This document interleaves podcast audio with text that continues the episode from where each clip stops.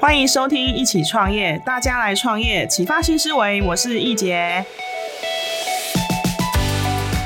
今天邀请的来宾是我商周 CEO 学院的学姐，我跟学姐是在商周一次参叙认识的哦。那跟学姐聊过之后，发现学姐有多重的身份，那我觉得很惊艳。当下我就邀请学姐来上我的节目。这位学姐她是一位创业家，也是一位布洛克，更是一位 YouTuber。今天我才知道一件让我很惊讶的事，学姐竟然还是作家，让我觉得哦，学姐太强了。她就是我们 WiFi 欧洲寝具家饰创办人 Becky，欢迎 Becky。 Hello，我是贝基 Becky，我是 w i f i 的创办人，然后斜杠很多，我是作家，也是创业家。是学姐刚刚有提到说，学姐创的这个品牌 WiFi 啊，它是来自于法国的那个发音。想问说，为什么学姐要学那么特别的一个语言？我觉得，呃，最主要是我跟巴黎的渊源就很深。那当时会在创这个品牌，也是以这个法式美学为主。对，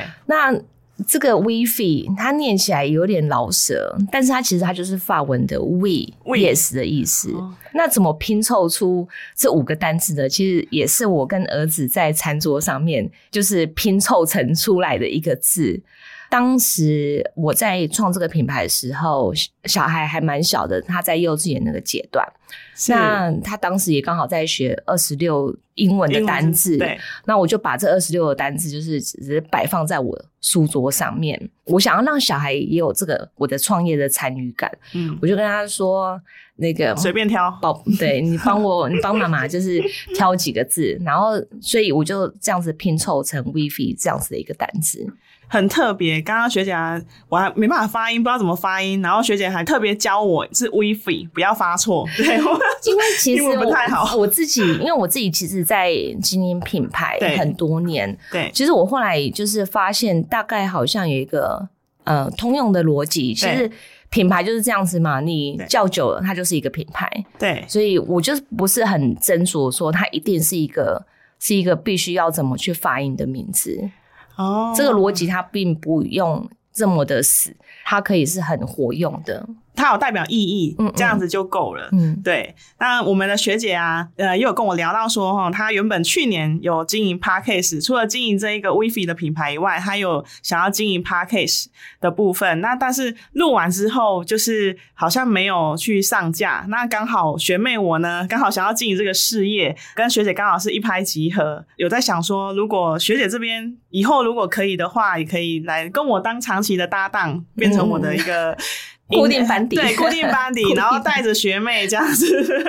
成长，对对对对，那也很很高兴学姐能够来上我的节目。哎，那学姐，我想问一下，就是之前您在经营 WiFi 这个品牌之前，好像还有经营过一个法蝶这个品牌，嗯，可以分享一下法蝶这一个它的一个心路历程吗？好，其实我会踏入欧洲寝具家饰业的，因为这算是一个比较特殊的一个呃行业，对，然后它的门槛也算是比较高。那是当时也是因为呃前夫的关系，因为我当时我认识我前夫是闪婚嘛，对然后。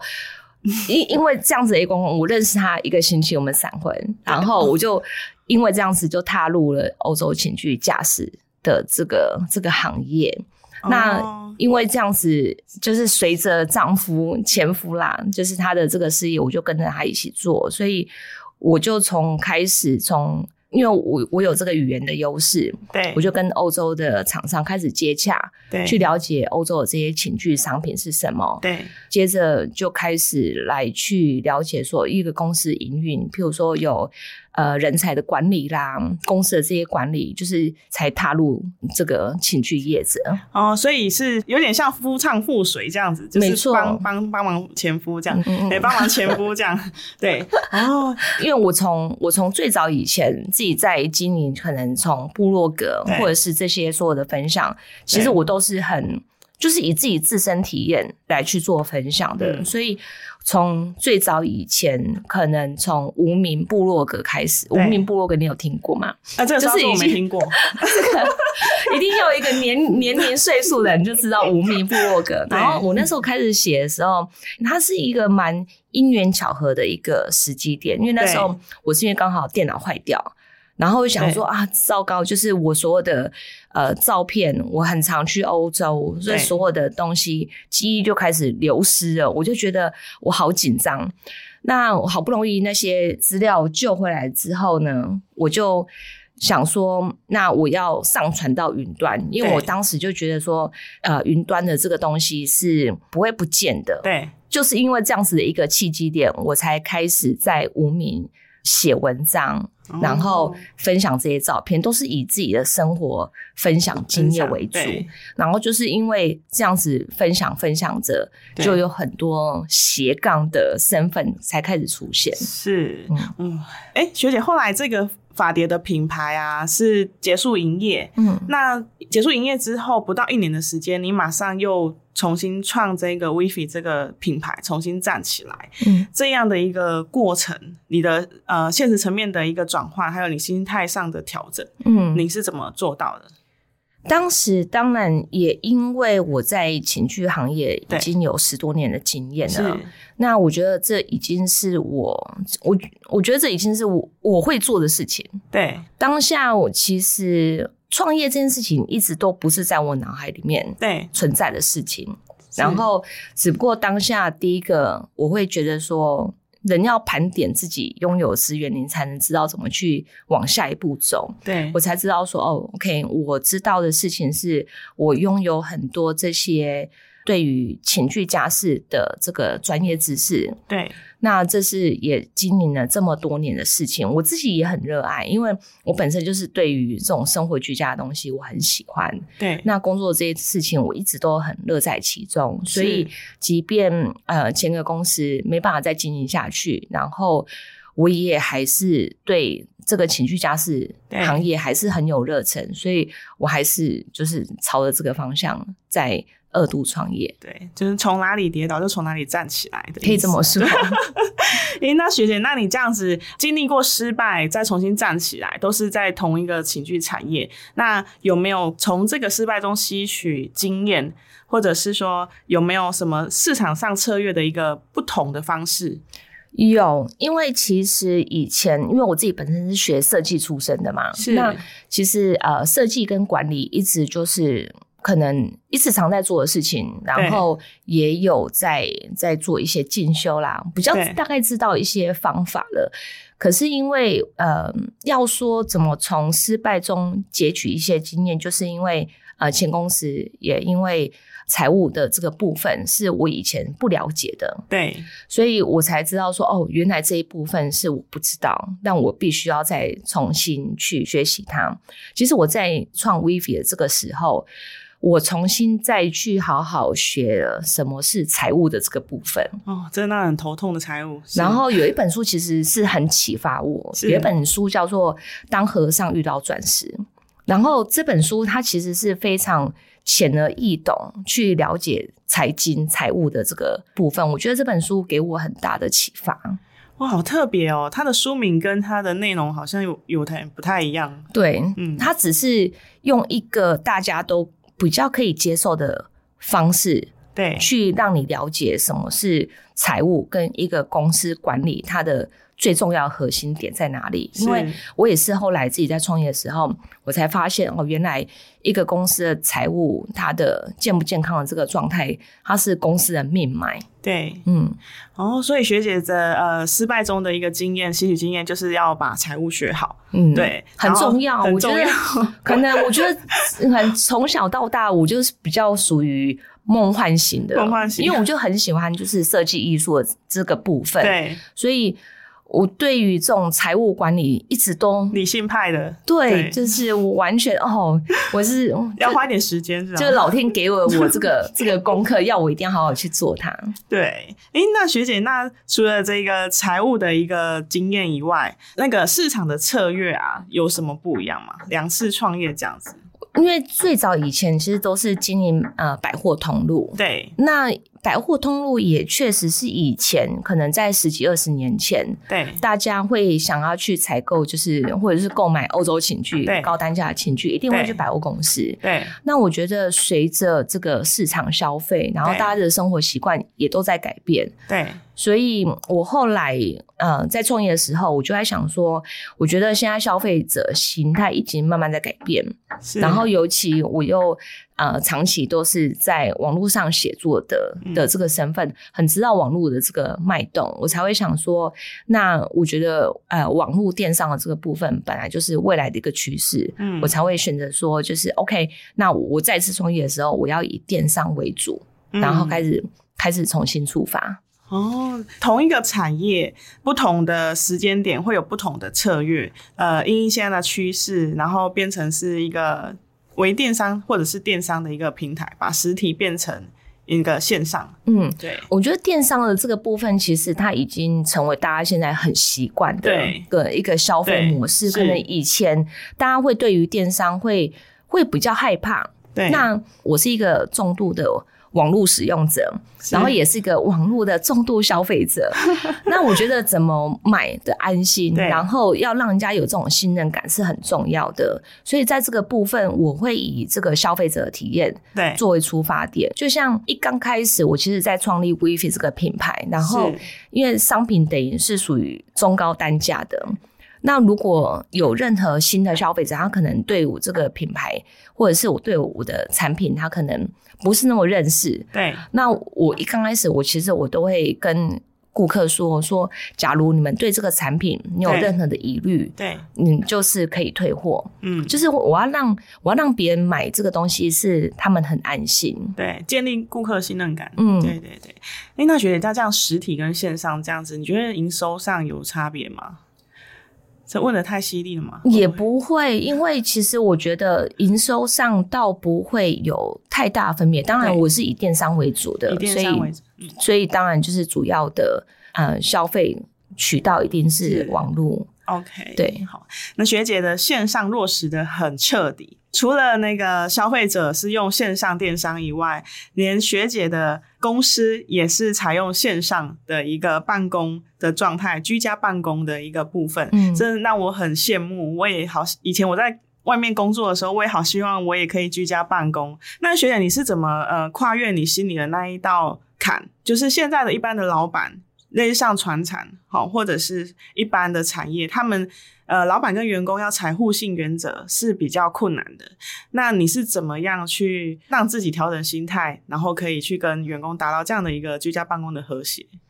要推倒 高墙啊！你知道，不是人就是要这样子，你要你要 think out of box，就是是你，因为对我一直而言，我都会觉得人是术有专攻，对然后人才的这个部分我很注重，因为对我觉得每一个人他都有他自己专业，对，他自己拿手的。的部分，对所以我当时就是这么想，因为我很喜欢把人放在他适合做的位置。是那譬如说，呃，很会写文案的人，我就跟他说，你你就是去写文案就好，你也不对用再去思考产品要怎么去设计。是那会做设计有美学的人，我就让他去做设计就好了，他不用来烦恼桌子上干不干净啊，还是我对要去帮别人买咖啡，对这些事情都不要。就是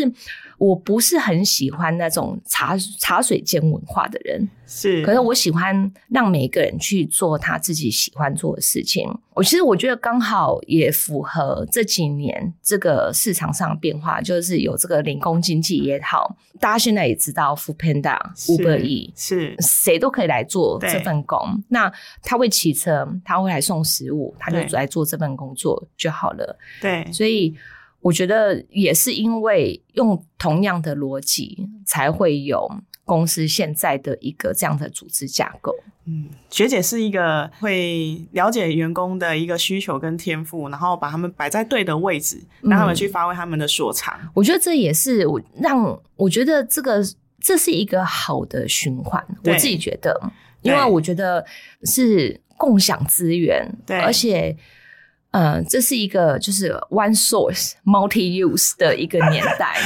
然后学姐走到很前面，对啊，因为这这东西本来就是应该说，假如你是一个人才， 对，你一天你有八个八个小时，我并对不会霸用你八个小时，对我只需要你一个小时、两个小时来帮我完成你会做的事情就好。对其他的时间，你更可以去发挥你的专才，对你可以把你更好的地方，就是好好的去发挥。对。就是这是我的一个逻辑。那学姐，那像这样子的话，因为你没有办法，就是呃跟他实体上面对面碰面啊，那这样子管理上会有什么样的问题，或者是你都是怎么去管理这样子的一个居家办公的部分？我觉得这部分，当你在做你自己很专才、你很喜欢做的事情，对，基本上我是不用去管理你的。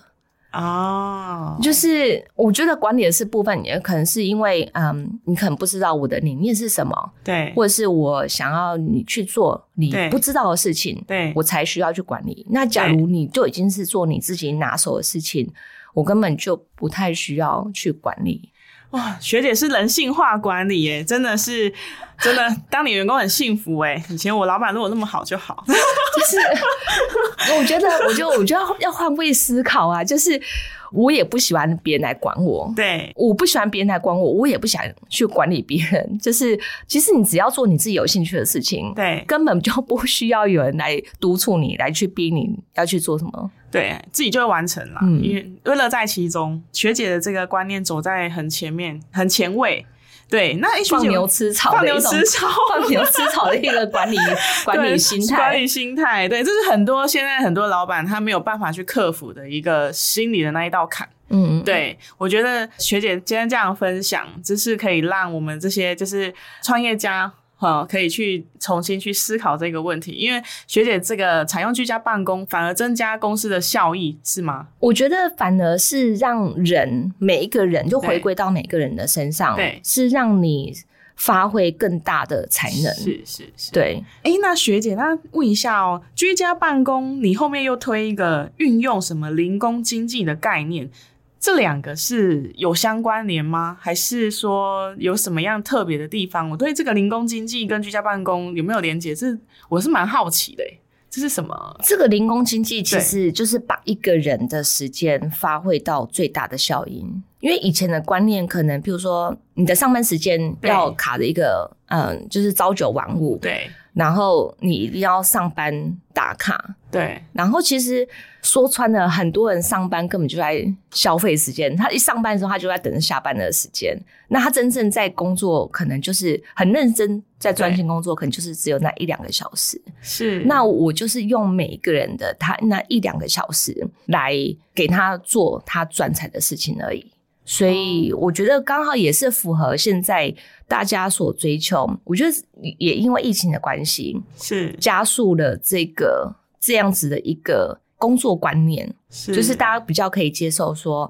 ，OK，那我觉得它它是一个回归到自己生活本质，因为嗯可能以前大家都很忙碌，很忙，对不会把心思放在说我要把自己的家跟我的生活过得好，对 因为可能嗯、呃忙着应酬，然后对忙着社交，对忙着在做一些你不知道在做什么事情，瞎忙 对。然后对我觉得经过这场疫情对的洗礼之后，比较知道说生活的本质是什么。对我只要让一个人他花很短的时间完成他的工作，其他时间你要好好的去跟陪伴家人，是你要好好的去吃一顿饭，嗯你都可以就是大大地提升你的生活品 质。哦，所以在学姐公司上班的员工，就是每天就上班大概两个小时就可以了，这样。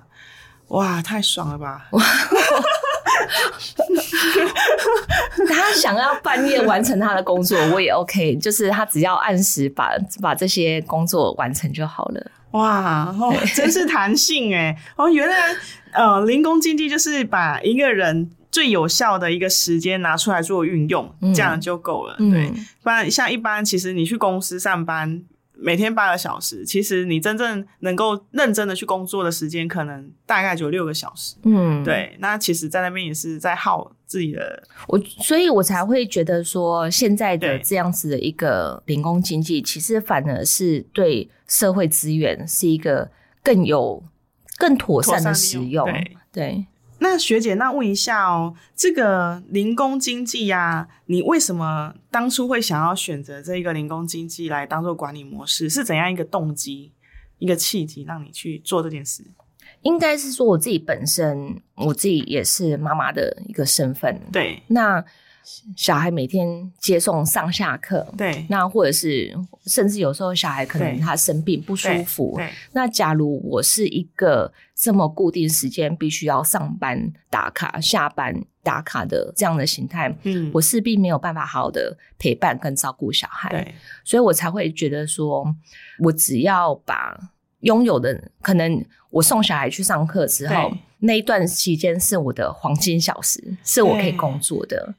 然后我就把这个时间来工作就好，所以我就对把这样子一个思维逻辑放大，对放到到每一个职位位置，可以怎么去运用它最黄金的黄金工作一两个小时给我使用就好了。哦，嗯，嗯，学姐也是利他的观念，这样听起来也是以利他换位思考的一个观念。嗯对。诶，那学姐想问一下，您除了创业以外，然后也自己经营自媒体。那我我我因为学妹我刚跨到这一个产业吼，我也想要自己经营自媒体。学妹其实就会蛮害怕的，对这个产业会对未知是一个不确定性。那学姐当初你除了呃部落客以外，像现在的 IG 啊，或者是那个 YouTuber，是怎样的一个契机让你就是跨到这一个自媒体产业？这一路上你是怎么克服自己的对未来的那个不确定性，去嗯一路走到现在？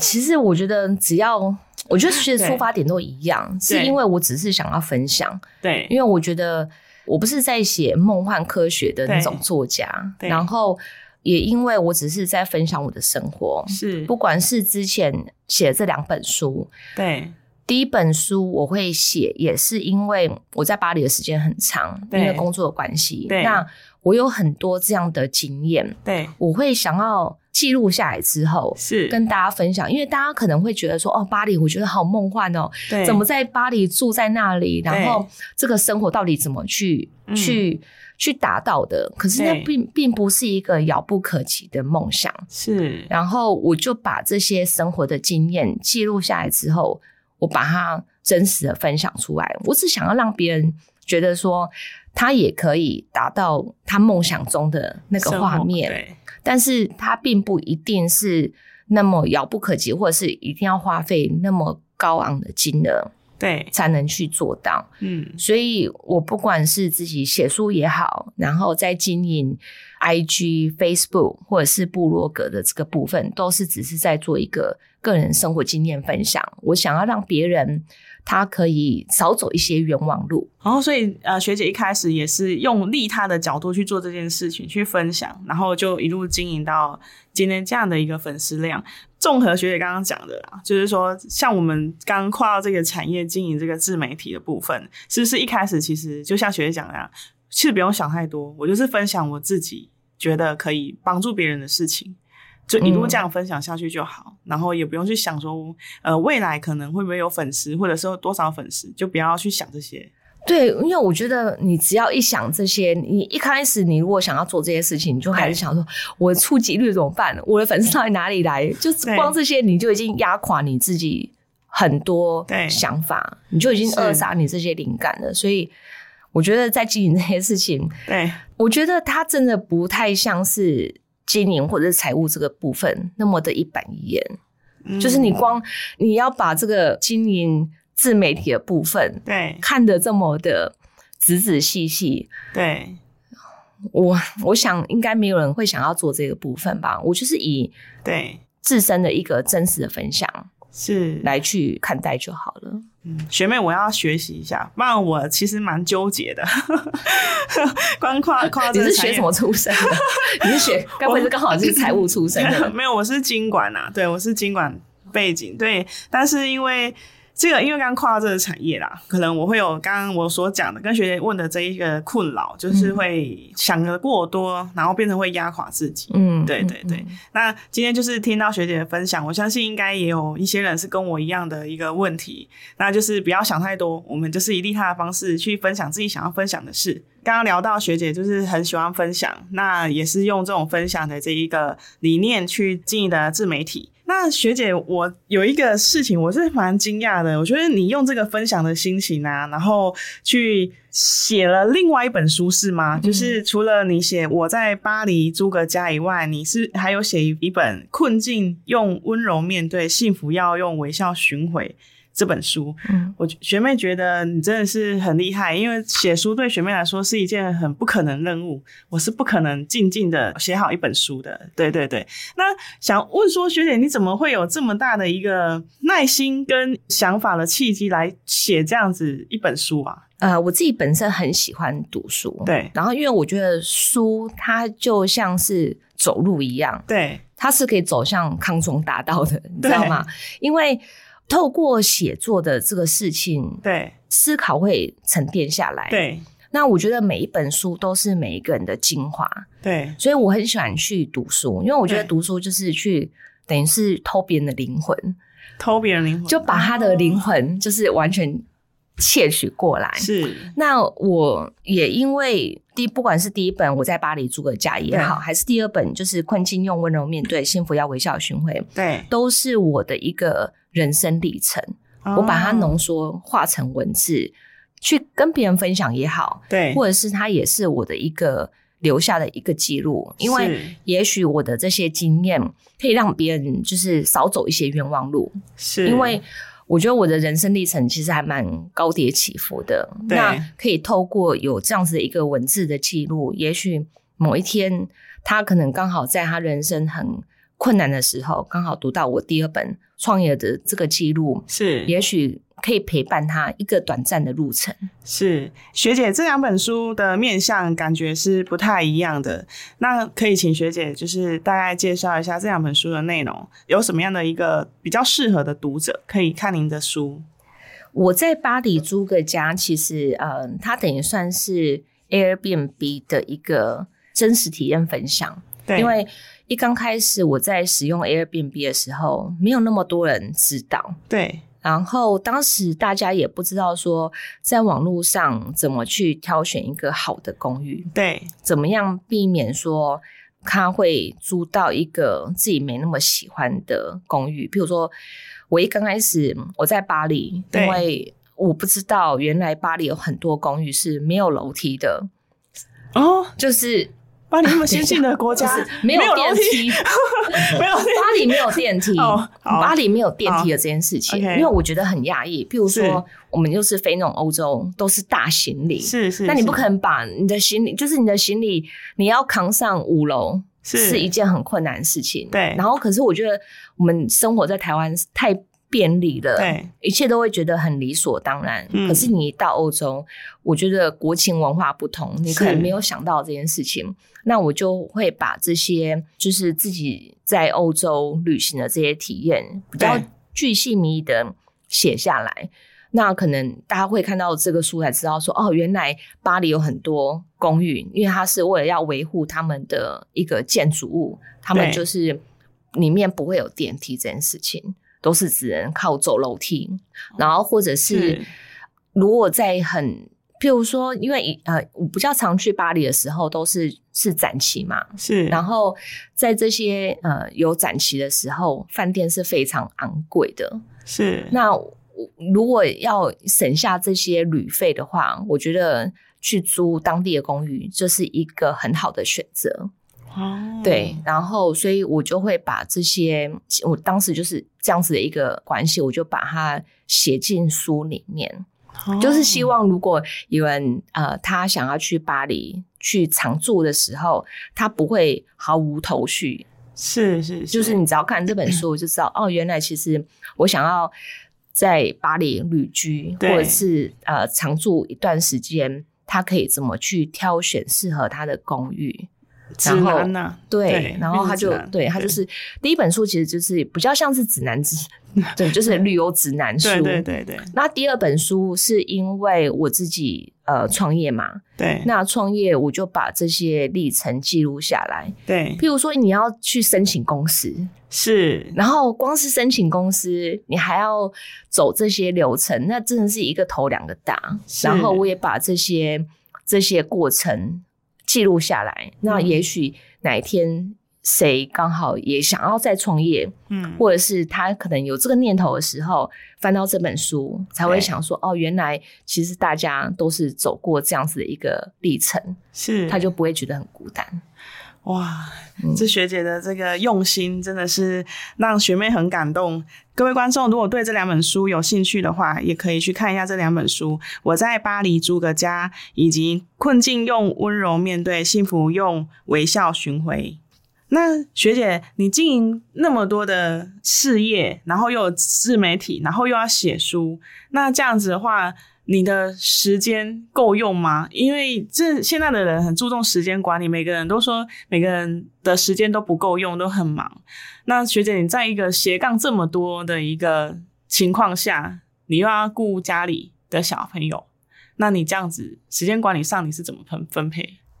因为我觉得每个人现在的时间上管理都差不多，因为对你可以用到的时间是很碎片式的，对可能你刚好手你目前只有二十分钟、三十分钟，你可以做一件事情。是，那我觉得，其实当妈妈就是就是一个最大的挑战，就是对只要其实你只要当了妈妈，你对于时间上的掌控度，然后你对于时间的运用，是 自然而然你会把它发挥到极致。哦，呃，学姐身为二度创业的创业家，会怎么鼓励现在正在创业的听众呢？就像我第二本书就是对《困境用温柔面对，幸福要微笑寻回》一样，对就是在创业的路上，其实都不是很容易的。我对觉得只要任何有刚好正在创业的人，对我想应该是有更多的共鸣度，因为你一定会遇到很多挫折，每天遇到鸟事一大堆啊。对，可是我就觉得嗯你要可以去听取别人的经验值，是就是嗯没有人是孤单的。你找不到方法的时候，就去看书，对，然后一定在里面可以找到一些答案。嗯，书中自有黄金屋，对， 是吗？哦，学姐想再问一下，像那个 WiFi 啊，它是你第二个品牌，某种程度上应该是象征您的重生。那现在的 WiFi 对你而言呢、啊你希望它未来会怎么成长？ 因为其实 w i f i 它分享就是一个欧洲的生活形态，那它其实没有那么的遥不可及，是因为我觉得每个人每天晚上都要睡觉，对，那会回到被窝，那 w i f i 就是最好的陪伴，因对为它就是你的生活一部分。其实我很喜欢，就是跟大家分享是说，不管你在工作上也好，对生活上也好，就是对，都需要好好做一个平衡点。是那你把生活过得像样，是，就是一切都会变得更好。对，是活出自己的那种，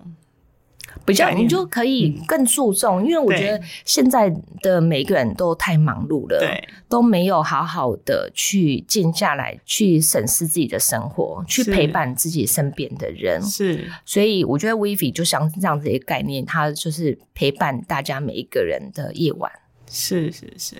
哇，这个听起来就让学妹很想要赶快。下线之后回家对，赶快回家睡 睡觉觉了，下单， 对，赶快下单这样子，大家可以去看一下 WiFi 这一个品牌，让你回家的时候感觉有人在等你回家的那种温馨感。